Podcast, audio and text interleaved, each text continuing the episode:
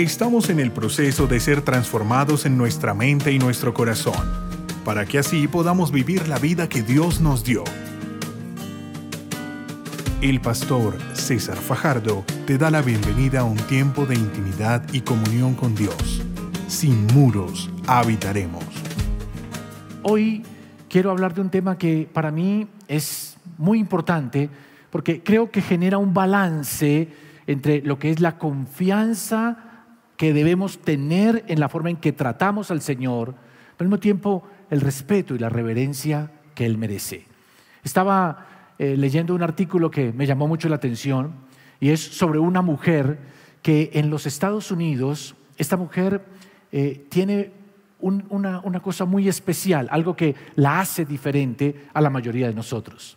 Porque esta persona, esta mujer se levanta o sale un día de su casa en la noche va a un parque y en ese parque se encuentra, ese parque es peligroso, y esta mujer allí ve un hombre, y un hombre que se levanta de la silla donde está sentado y con un cuchillo impresionantemente grande se abalanza sobre la mujer y comienza a pedirle las cosas que ella tiene porque la va a robar. Pero de un momento a otro el asaltante como que se ve sorprendido porque esta mujer no se inmuta. No se le ve en su rostro pavor, no se le ve sus pupilas dilatadas por el miedo, ni está temblando. Simplemente esta mujer lo mira y le dice, lo que tú me hagas tendrás que entenderte con mi ángel guardián. Y el hombre, aunque tiene el cuchillo puesto en la garganta de esta mujer, la mujer simplemente lo mira a los ojos, sin el más mínimo miedo. Es tanto así lo que le impresiona a este hombre, la actitud de esta mujer, que el asaltante sale corriendo. La misma mujer se sorprende porque dice, no entiendo por qué no tuve temor. Y ella va donde su médico, el médico comienza a diagnosticarle algo extraño ahí en ella y los científicos comienzan a estudiar su caso y descubren que esta mujer tiene un problema, que una eh, glándula que está allá en lo profundo, en el centro del cerebro, todo la tenemos, es la glándula que produce todo lo que eh, químicamente puede generar miedo en nuestras vidas. Pero esta mujer, esta glándula se le está secando se le está endureciendo y por esa causa ahora esta mujer no experimenta miedo. Los científicos se interesan en su caso y comienzan a probarse a ver, hay algo que le produzca temor a esta mujer. Y comienzan colocándole arañas. Ustedes saben que las arañas son las cosas que más produce temor a los humanos. Le colocan serpientes sobre su cuello y la mujer no experimenta ningún tipo de temor. Y es la razón por la cual solo 400 personas han sufrido este caso. La mayoría todos tenemos una cosa que llama temor. Ahora, el problema, uno diría, qué chévere, esta mujer puede coger un ratón, acariciarlo sin ningún problema, se lo puede colocar en el seno y no tiene ningún tipo de angustia por esa razón. Es una mujer que no experimenta el temor. Y uno diría, excelente, qué bueno eso. Pero resulta que al mismo tiempo esa falta de temor pone en riesgo su vida. ¿Por qué razón? Porque esta mujer es la que se puede lanzar a una avenida donde van carros a gran velocidad y ella no le importa, se va. O se puede subir a un lugar muy alto donde corre riesgo su vida y ella no prevé o no siente el temor que puede guardarle.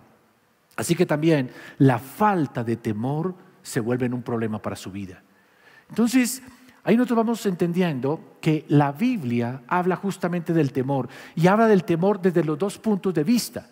En la Biblia hay un temor que es negativo ese temor que nos paraliza, ese temor que el Señor dice, no debemos tenerle temor al hombre porque se vuelve un lazo para nuestra vida y comienza a limitarnos.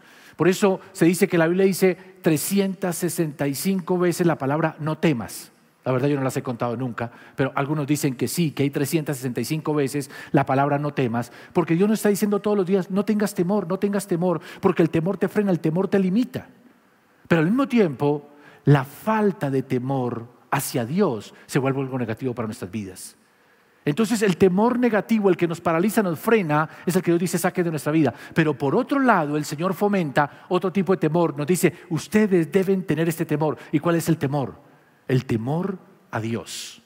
Tanto así que Jesús decía, no le tengan temor al que puede quitarle la vida aquí en la tierra, ténganle temor al que puede juzgarles y condenarles eternamente. Es decir, el Señor dice, deben tener temor a Dios, respeto hacia Dios.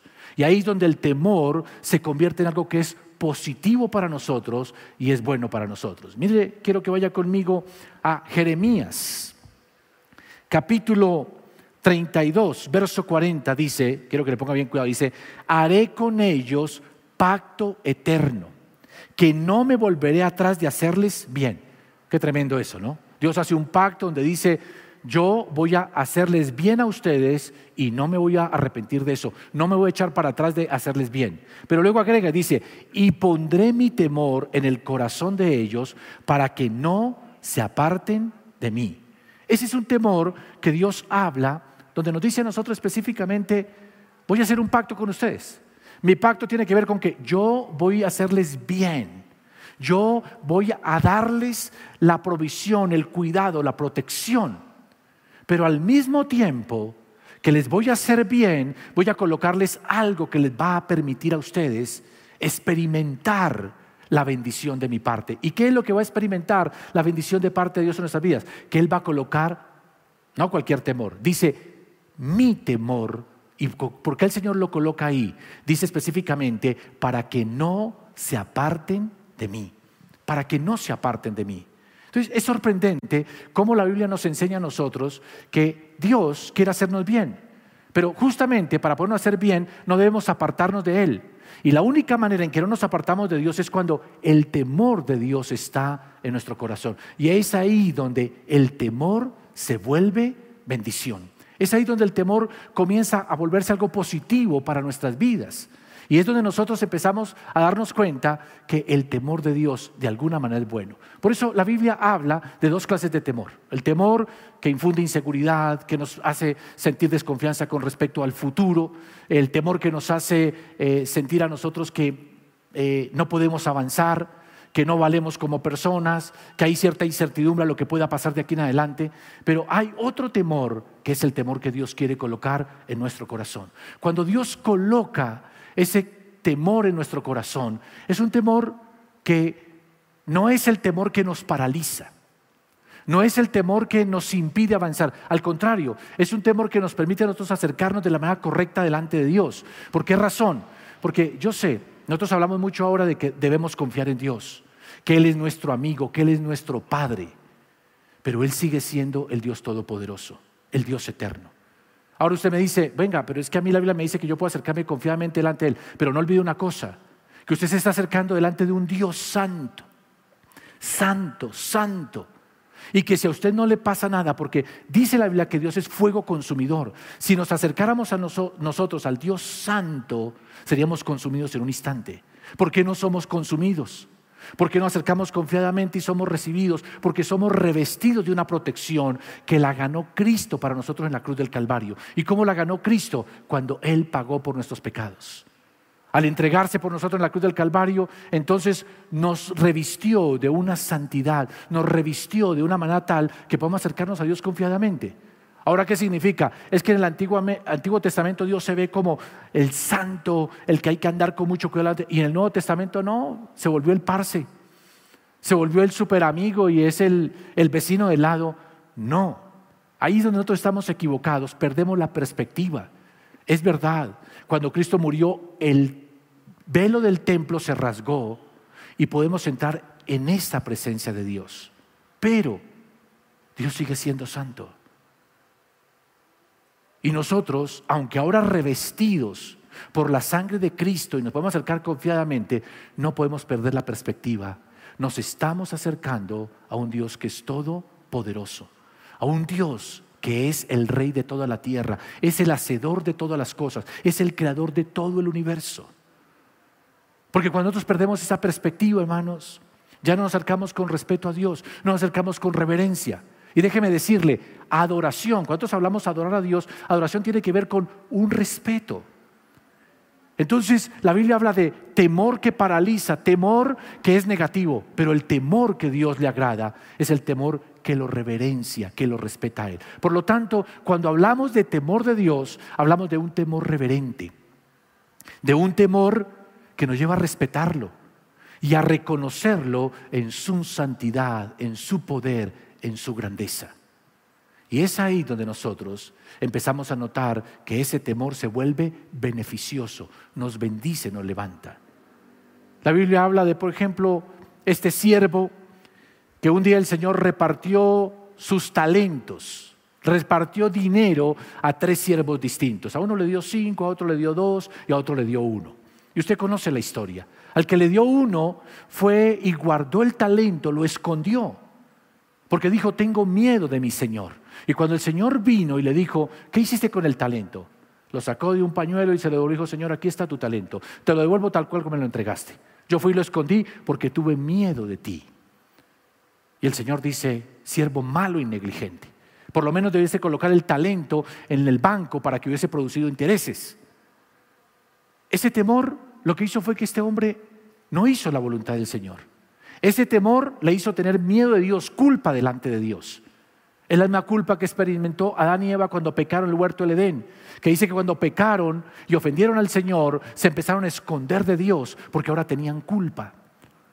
Y ese es el temor que dice el Señor que no debe haber en nuestro corazón, que si tenemos culpa, tenemos miedo de Dios, de su juicio, de su castigo, tenemos que ir a Cristo y en Cristo encontramos perdón, sanidad, restauración. Pero por otro lado el Señor nos cuenta de David. David lo estaba siendo perseguido por Saúl, Saúl lo quería matar, lo estaba persiguiendo por los montes, por los bosques, por las cuevas, en todo lugar, estaba decidido a matarlo. Y un día David tiene la oportunidad de matar a Saúl. Entra a una cueva, Saúl está haciendo sus necesidades y va David con cuidado y le corta una parte del manto. Sus hombres le están diciendo, ¿por qué no lo matas? Tienes la oportunidad de quitarte a tu enemigo de encima. Pero David dice, Dios me guarde de tocar la unción de este hombre. David no mata a Saúl, no porque, ah, es que Saúl es muy poderoso, no, él no está teniendo temor a Saúl, está teniendo temor, respeto de la unción que hay sobre Saúl. Y por esa razón no lo mata. Porque, ¿qué está haciendo en ese momento David? David está mostrando simplemente que tiene un respeto, un respeto por esa unción. Hermanos, nosotros tenemos que ir aprendiendo que si nosotros queremos caminar con Dios, tenemos que quitar ese temor de culpa, ese temor que nos frena, que nos limita. Pero por otro lado tenemos que fomentar ese respeto que me permite honrar al Señor, valorar lo que Él es, tener honra por su nombre y glorificarle por lo que Él es. Nosotros como iglesia a veces perdemos esa perspectiva. ¿Por qué la estamos perdiendo? Porque hablamos tanto de la gracia de Dios, de la misericordia de Dios, del amor de Dios. Pero nos olvidamos que quien nos está brindando esa gracia, esa misericordia, sigue siendo el Dios Todopoderoso. Y que Él está esperando que nosotros le tratemos con reverencia, con adoración. Adoración va ligada mucho al respeto. Uno adora a lo que respeta. Isaías en alguno de los pasajes que escribió dice, adoramos a lo que tememos. Una verdadera adoración a Dios es cuando nosotros nos acercamos a un Dios que decimos, es grande, es soberano, mi vida está en sus manos, de Él depende todo mi ser.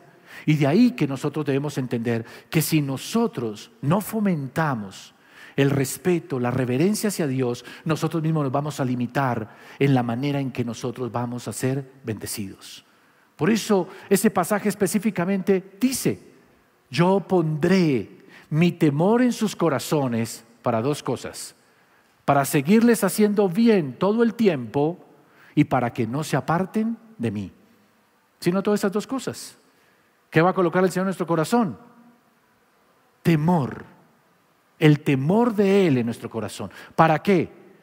Para bendecirnos constantemente. El Señor no se va a echar para atrás de bendecirnos. Pero al mismo tiempo, el Señor lo que va a hacer es que al colocar ese temor va a guardar nuestras vidas de que nos apartemos de Él. Ahí cuando el temor de Dios viene a nuestro corazón, ese respeto por Él, es cuando se convierte en una bendición. ¿Por qué en una bendición? Porque la palabra dice que el Señor es el que bendice nuestras vidas justamente cuando nosotros somos resguardados de apartarnos de Él. Yo le aseguro que si nosotros seguimos caminando con el Señor, nos apartamos de Él es porque tenemos respeto, tenemos reverencia por Él. Cuando decimos, yo sé que esto ofendería al Señor y yo no debo hacerlo.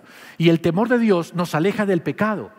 El Proverbios capítulo 16, verso 6 dice específicamente, con amor y misericordia se corrige el pecado.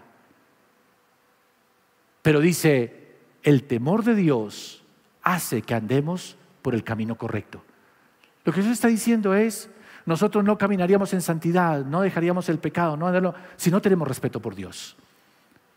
Yo sé que tenemos que hablar de fe, de confiar en Dios, pero también tenemos que hablar de que empezamos a caminar rectamente cuando fomentamos ese temor en nuestro corazón, ese respeto por Él. Y le reconocemos que el temor a Dios es lo que simplemente impide que nos apartemos de Él. El temor a Dios es el principio de la sabiduría. Nosotros empezamos a tener sabiduría cuando? Cuando empezamos a tener esa confianza en el Señor. Por eso Proverbios capítulo 1.7 dice que el principio de la sabiduría es el temor a Dios. ¿Cuántos les gustaría ser sabios? Prudentes en todo lo que hacen, saber manejar sus familias, sus finanzas, tener decisiones correctas. Y usted me dice, ¿de dónde puede adquirir toda esa sabiduría, esa capacidad para hacer las cosas bien? Y yo le digo, comienza cuando empezamos a tener temor de Dios.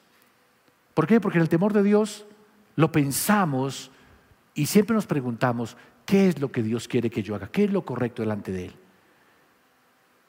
¿El Señor quiere que yo compre esta casa? Ah, no es que tengo la plata. Sí, pero yo tengo un temor de Dios, un respeto por Dios y cualquier cosa que yo hago lo consulto con Él.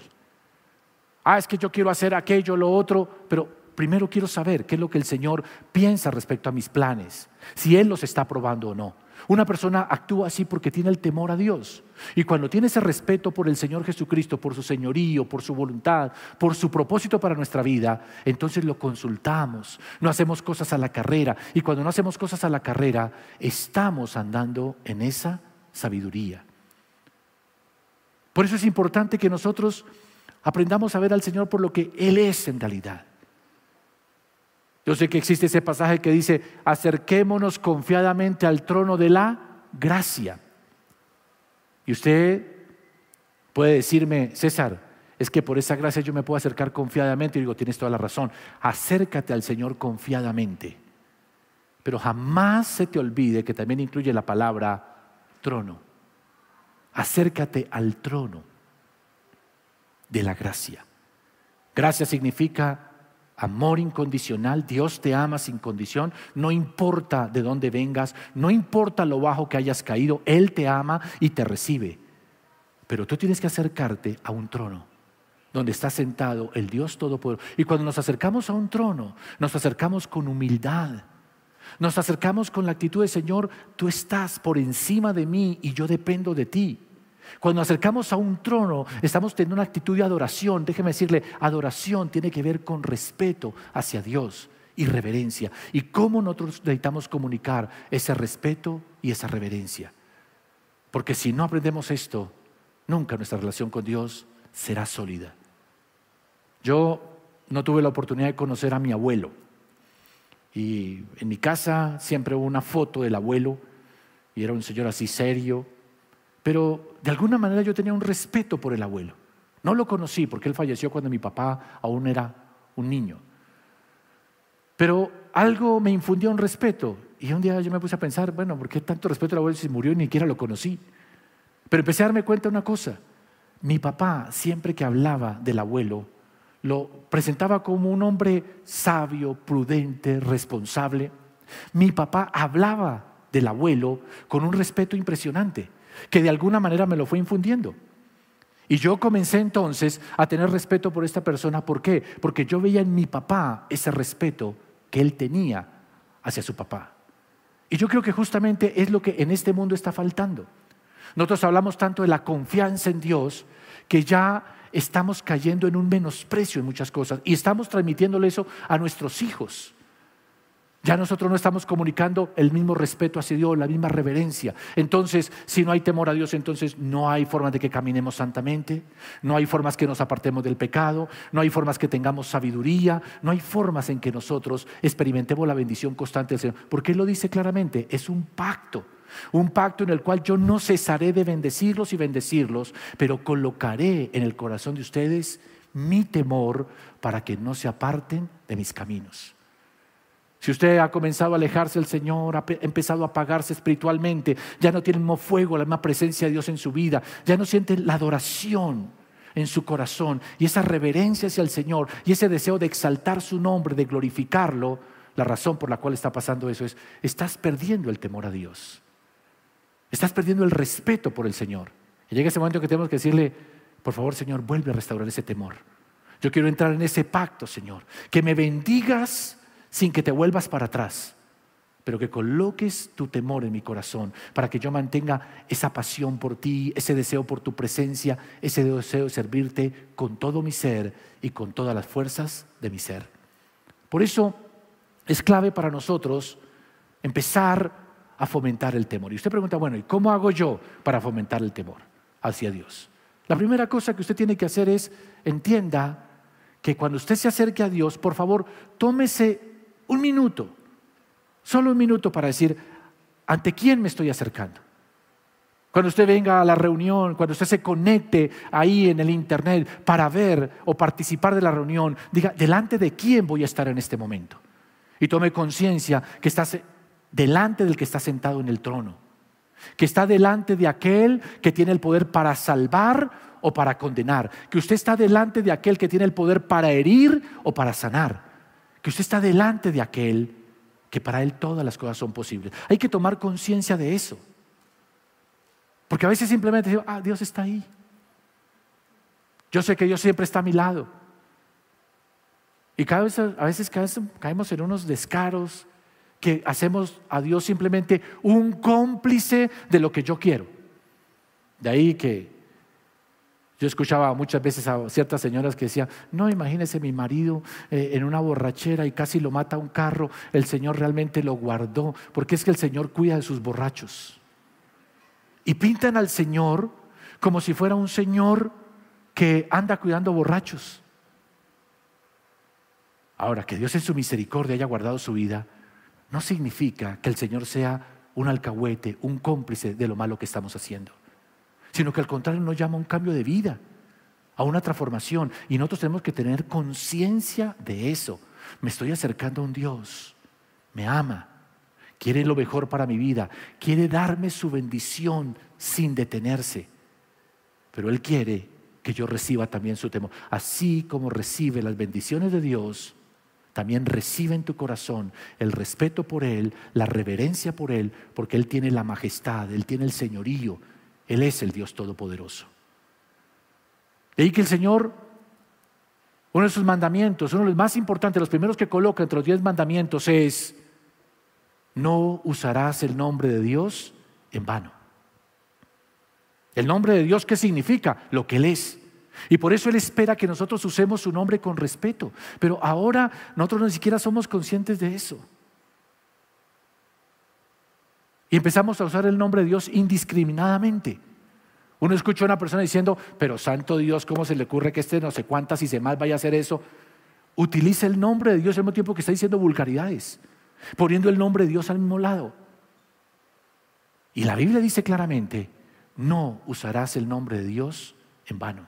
O sea, no lo pronuncie por pronunciarlo.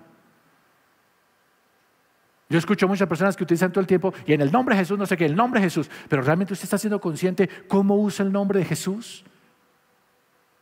Porque a veces lo, tomamos simplemente como una palabra mágica, como si fuese una palabra de hechicería, que si yo nombro ese nombre, abra cadabra, patas de cabra. Y no, hermanos. El nombre de Jesús se tiene que usar con respeto. Y si yo voy a decir en el nombre de Jesús, es porque soy consciente que estoy utilizando el nombre de Jesús porque lo represento a Él, porque lo que estoy diciendo y estoy haciendo tiene el aval de Él, o de lo contrario, usted estará usando en vano el nombre de Dios. ¿Cómo es que muchas personas le colocan a la tienda donde venden alcohol y venden cigarrillo y venden vicio Adonai? Bueno, cigarrería Adonai. ¿Qué significa el nombre Adonai? El Todopoderoso. ¿Cómo le va a colocar a la cigarrería el nombre del Todopoderoso? ¿Cómo colocan en el guardabarro de un camión, Jehová es mi pastor? Y eso puede sonar muy espiritual, hermanos. Pero simplemente significa una cosa. No estamos tomando conciencia. ¿De quién estamos hablando? ¿De qué nombre es el que estamos utilizando? Y Dios está pidiendo que nosotros volvamos en este tiempo a restaurar ese respeto por quien Él es, por lo que su nombre significa. Tenemos que volver otra vez ese respeto por su palabra, por lo que Él dice. La Biblia, leía justamente en estos días, que la Biblia dice que Dios tuvo que sacar a Israel de la tierra prometida, llevarlo al cautiverio. Es decir, cesó la bendición de Dios sobre ellos. Ese pacto de que los bendeciría constantemente se vio roto, no porque Dios falló, sino porque ellos rompieron el pacto. ¿Cuándo? Cuando dice el Señor, se desviaron de mis caminos, comenzaron a adorar ídolos, se apartaron de mí y envié profetas y envié hombres que les hablaran de mi parte y no quisieron escuchar, al contrario, menospreciaron mis palabras, las tuvieron en poco y por esa razón los tuve que sacar al cautiverio. Perdieron su tierra, perdieron la bendición porque perdieron el respeto por Dios, por su palabra.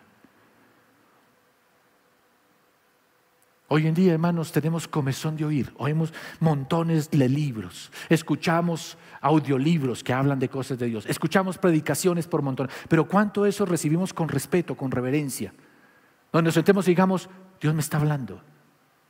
Y voy a escuchar atentamente. Yo he explicado aquí que qué significa escuchar atentamente. Significa escuchar con la intención de obedecer. Y Dios quiere restaurar otra vez el respeto por su palabra. Países como China, países orientales donde la Biblia está prohibida, la palabra de Dios es vista con respeto. Aquí el cristiano que se respete mínimo tiene dos, tres Biblias en la casa. Tenemos esa palabra, pero no la recibimos con respeto. Nuestras redes sociales, el Internet está lleno de personas que hablan de Dios, dan mensajes de Dios, pero ¿cuántos de esos mensajes los escuchamos diciendo, aquí estoy, Señor, me siento en tu presencia, quiero escuchar tu voz, quiero que me hables, quiero que me corrijas, quiero que me enseñes? Porque si nosotros no restauramos el respeto por la palabra de Dios, sencillamente no experimentaremos esa bendición de Dios sobre nuestras vidas. Tiene que ver con el estilo de vida que vivimos. Quiero que vaya conmigo a Proverbios capítulo 14, versos 2. Dice, los que siguen el buen camino temen al Señor, los que van por mal camino lo menosprecian. Entonces estamos hablando simplemente de que cada día debemos vivir en la presencia de Dios. Es decir, empezar a actuar de tal manera que lo que estoy haciendo es el camino del Señor. Mi trabajo lo hago de tal manera que honra al Señor llego a mi casa y quiero estar con mi familia, debo hacerlo de tal manera que honra a Dios. Porque dice el Señor que los que tienen ese temor se comportan cada día de tal manera que lo honran. Pero los que no, los que viven de cualquier manera, ven cualquier tipo de película, leen cualquier, tiene cualquier tipo de conversaciones sucias y toda esa cuestión. La palabra dice específicamente, estas personas que andan de esa manera no respetan a Dios, al contrario, lo menosprecian. Y lo que dice el Señor es, ¿cómo pretenden ustedes que yo los bendiga, que yo los levante, si ustedes me menosprecian, si ustedes me tienen en poco? Entonces, volver otra vez a ser conscientes de quién nos estamos acercando. Cuando nosotros oramos, cuando nosotros adoramos. Tenemos que tomar conciencia de que su nombre se tiene que respetar, su palabra se tiene que oír atentamente, con la intención de obedecer que debemos vivir cada negocio que hagamos, cada cosa que lo tenemos que hacer delante del Señor, para que así nuestra vida tenga ese respeto por Él, lo honre, lo adore de verdad. Y es donde yo hablo justamente del tema adoración. La palabra adoración tiene que ver con ese respeto hacia el Señor, porque cuando le cantamos es porque queremos levantarlo a Él. Nosotros estamos aquí abajo y queremos exaltarlo. Cuando levantamos nuestra voz y decimos, Señor, tú eres grande, porque realmente estamos conscientes de que es el Todopoderoso. Pero usted realmente demuestra que está honrando a Dios la clase de oración que da. El hecho que usted cante no significa que está adorando. Yo puedo estar cantando mientras lavo la losa y voy diciendo, ah, al Señor Todopoderoso, y mi mente estar en otro lado. Pero cuando yo me pongo delante del Señor, que es todopoderoso, que es el grande, que es el rey de toda la tierra, y comienzo a cantarle de todo mi ser, algo comienza a pasar en mi interior. Hay una reverencia, se enciende un fuego en el corazón de uno, la piel se le pone uno de gallina. ¿Por qué? Porque sentimos que estamos en la presencia del Dios Todopoderoso. Y esa es la adoración que realmente honra al Señor, porque es una adoración en espíritu y en verdad. Entonces, no nos engañemos, es decir, yo canto. Eso es adorar al Señor. Ahora, yo entiendo, habrá momentos en que estoy haciendo y pongo una canción en mi boca y voy cantando, chévere, eso está bien. Pero adoración, adoración de alguna manera implica postración, inclinarse ante uno más grande. Y hermanos, nosotros debemos aprender a adorar al Señor y entender que la adoración no es cantar, no es decir cualquier palabra que diga, Señor, tú eres grande, tú eres poderoso. No, es una postración, una reverencia de mi corazón delante del Señor. Un ejemplo de eso es Caín y Abel. Caín tomó una ofrenda. Él ofrendó. Nadie puede negar que ofrendó. Ofrendó una buena ofrenda o una ofrenda correcta. Sí, tomó de lo que él trabajaba y lo dio al Señor. Pero el Señor no recibió esa ofrenda. Porque es que Dios no está mirando qué es lo que materialmente tú le estás entregando, está mirando el corazón. En cambio, Abel tomó de lo mejor de su ganado, de lo mayor de su ganado y se lo trajo al Señor. Eso de haber dado lo mejor significó adoración y eso fue lo que el Señor aceptó. El Señor no quiere tus finanzas, no quiere tu limosna, no quiere tus regalos. Él busca tu adoración. Y la adoración es cuando nosotros lo hacemos con esa reverencia, con ese reconocimiento que estamos ante el Dios grande y poderoso y que solo Él es digno de honra, de gloria y exaltación, porque no hay otro nombre dado bajo los cielos en el cual podamos ser salvos, no hay en otro en el cual podamos tener sanidad, nadie nos puede rescatar de las tinieblas, sino solo el Señor Jesucristo. Y por eso tenemos que entender que Él merece esa honra y esa gloria y ese respeto. A mí me encanta mucho la historia del rey Josías. El rey Josías era un hombre que subió siendo muy joven a ser rey de, de Israel. Y él comenzó desde el principio a mostrar como ese amor por Dios, ese deseo de servir a Dios. Y resulta que un día están restaurando el templo. Él ha reunido finanzas, le ha pagado a unos obreros, están trabajando. Y un día el sacerdote va a entregarles el dinero a los que están trabajando allí. Y alguien viene y se acerca y le dice, encontramos este libro. Y era el libro de la ley. Leen ese libro y quedan impactados. Van rápido donde Josías y le dicen, Josías, encontramos la ley de Dios. Y se ponen y le leen a Josías donde el Señor habla de cómo deben honrarlo, cómo deben eh, ofrecer sus holocaustos, cómo deben santificarlo. Y Josías se da cuenta que no están haciendo eso. Josías, ¿qué hace? Rasga sus vestidos.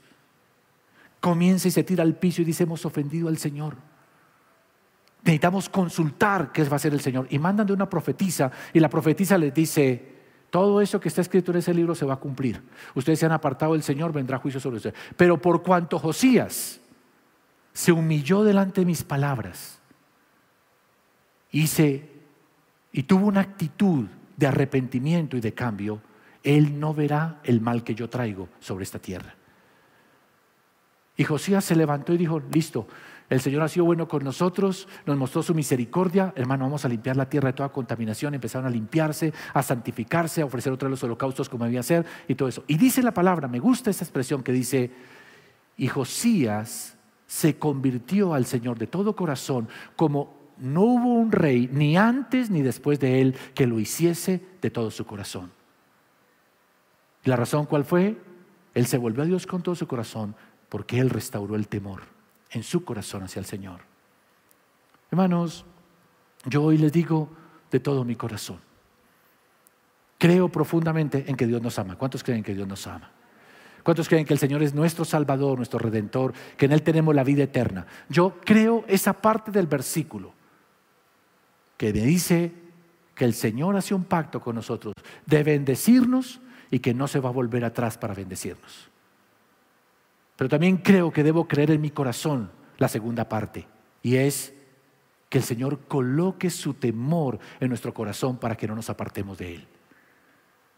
Si tú en este momento eres una persona anhelando las bendiciones de Dios, que Dios me ayude, que Dios me levante, que me ayude en mi situación económica, que traiga sanidad sobre mi vida, que restaure mi familia, que me abra puertas en mi trabajo. Yo te digo, Dios quiere hacerlo. Y Él dice, yo anhelo hacerlo. Pero así como anhela las bendiciones de Dios, también anhela la parte del pacto que dice, y Señor, dame el temor que me impida apartarme de ti. Dame ese temor que realmente genere en mi corazón una genuina adoración a ti. Dame ese temor que produce reverencia, que produce verdadera adoración en tu presencia. Dame ese temor que me permita a ti reverenciarte, adorarte. Me acercaré confiadamente al trono de la gracia. Señor, sé que eres mi papá, me amas, pero Señor, que nunca yo pierda el respeto por ti que nunca pierda mi reverencia por ti y mi adoración para contigo. Porque cuando tú haces eso, Dios te bendice. Dios te va a abrir puertas, te va a colocar en alto. Pero al mismo tiempo, ese temor te guardará de alejarte de Él y te guardará de rebelarte contra Él. José fue un hombre que dio un sueño muy grande un sueño que lo haría una persona de mucha influencia. Llegó a gobernar a Egipto. Pero él pasó por un momento de prueba. Y fue cuando llegó a la casa de Potifar. La esposa de Potifar se encaprichó con él a que tenía que tener relaciones sexuales con él a como diera lugar. Pero el día en que esta mujer lo encuentra solo en la casa y lo agarra y le dice, tienes que tener sexo conmigo, José le dice, no puedo, mujer. Porque ¿cómo yo faltaría a un Dios? ¿Cómo le podría yo fallar a mi Dios? Y José fue a la cárcel porque esta mujer lo acusó de violación cuando no había hecho absolutamente nada. Pero ¿qué le dio fuerzas a José para decir a esta mujer no, no será el pecado? ¿Qué hizo que aunque fue a la cárcel se mantuviese firme? Su temor y su respeto al Señor. Dios vio eso y por eso tiempo después José fue llamado en la cárcel, le dio la interpretación de un sueño que había tenido Faraón. Faraón reconoce que en este hombre está el Espíritu de Dios y lo pone a gobernar Egipto. Luego, yo siempre me hago la pregunta, ¿qué sintió esta mujer cuando José fue nombrado el hombre más poderoso de Egipto? Digo, esta vieja no ha ido a dormir por muchas noches. Digo, ahora José se puede vengar, se puede quitar de mí, puede destruir mi familia, tiene el poder para hacerlo. Pero José no lo hizo porque seguía teniendo temor de Dios. No tomó venganza de sus hermanos porque tenía respeto por Dios. Y en ese respeto fue guardado del pecado, de lo malo, pero en ese respeto también fue bendecido y levantado en gran manera. Termino simplemente diciéndote, Dios tiene grandes cosas para ti, te va a bendecir, te va a levantar y te va a llevar a lugares que nunca imaginaste que podías alcanzar cuando aceptes ese pacto de que Él te bendice por medio de Jesucristo, pero también recibas ese respeto, esa adoración, ese temor reverente en tu corazón para andar en todos tus caminos conforme a su voluntad.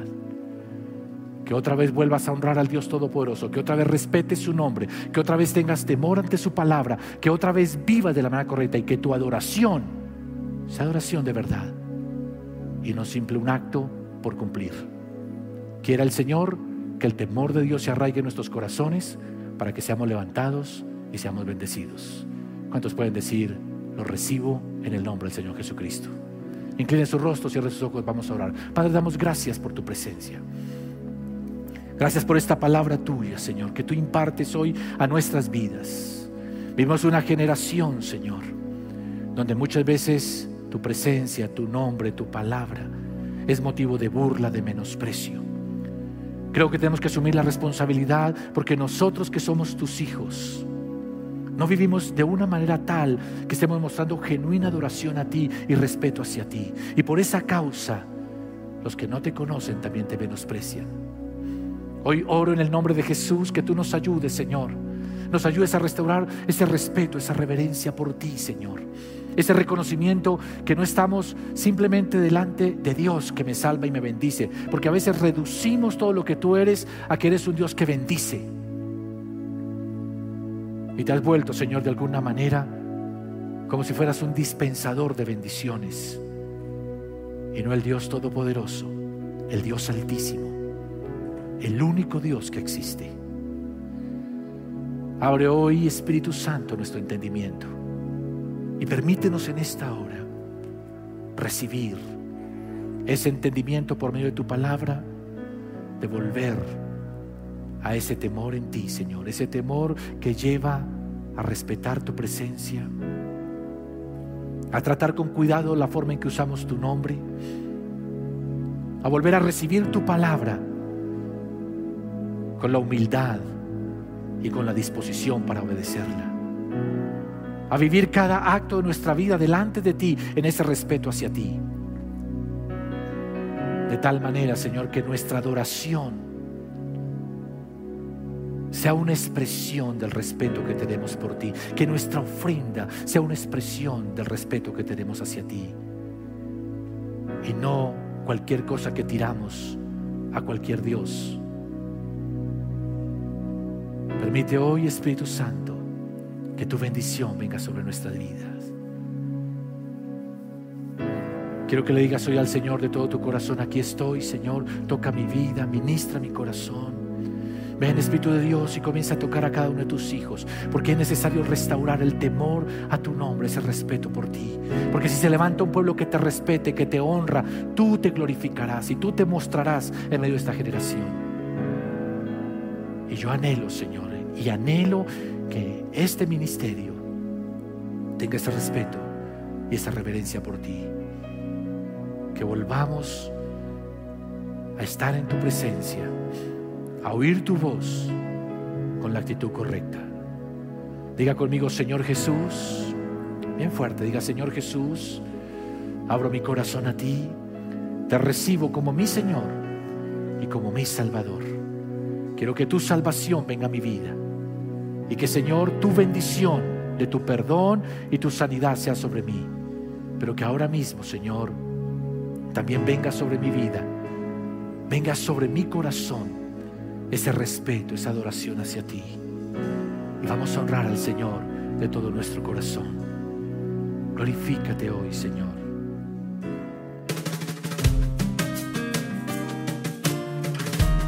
Si deseas conocer más sobre nuestro ministerio, ingresa a sinmuros.org y recuerda seguir a César Fajardo en Instagram y Twitter como arroba César Fajardo SM.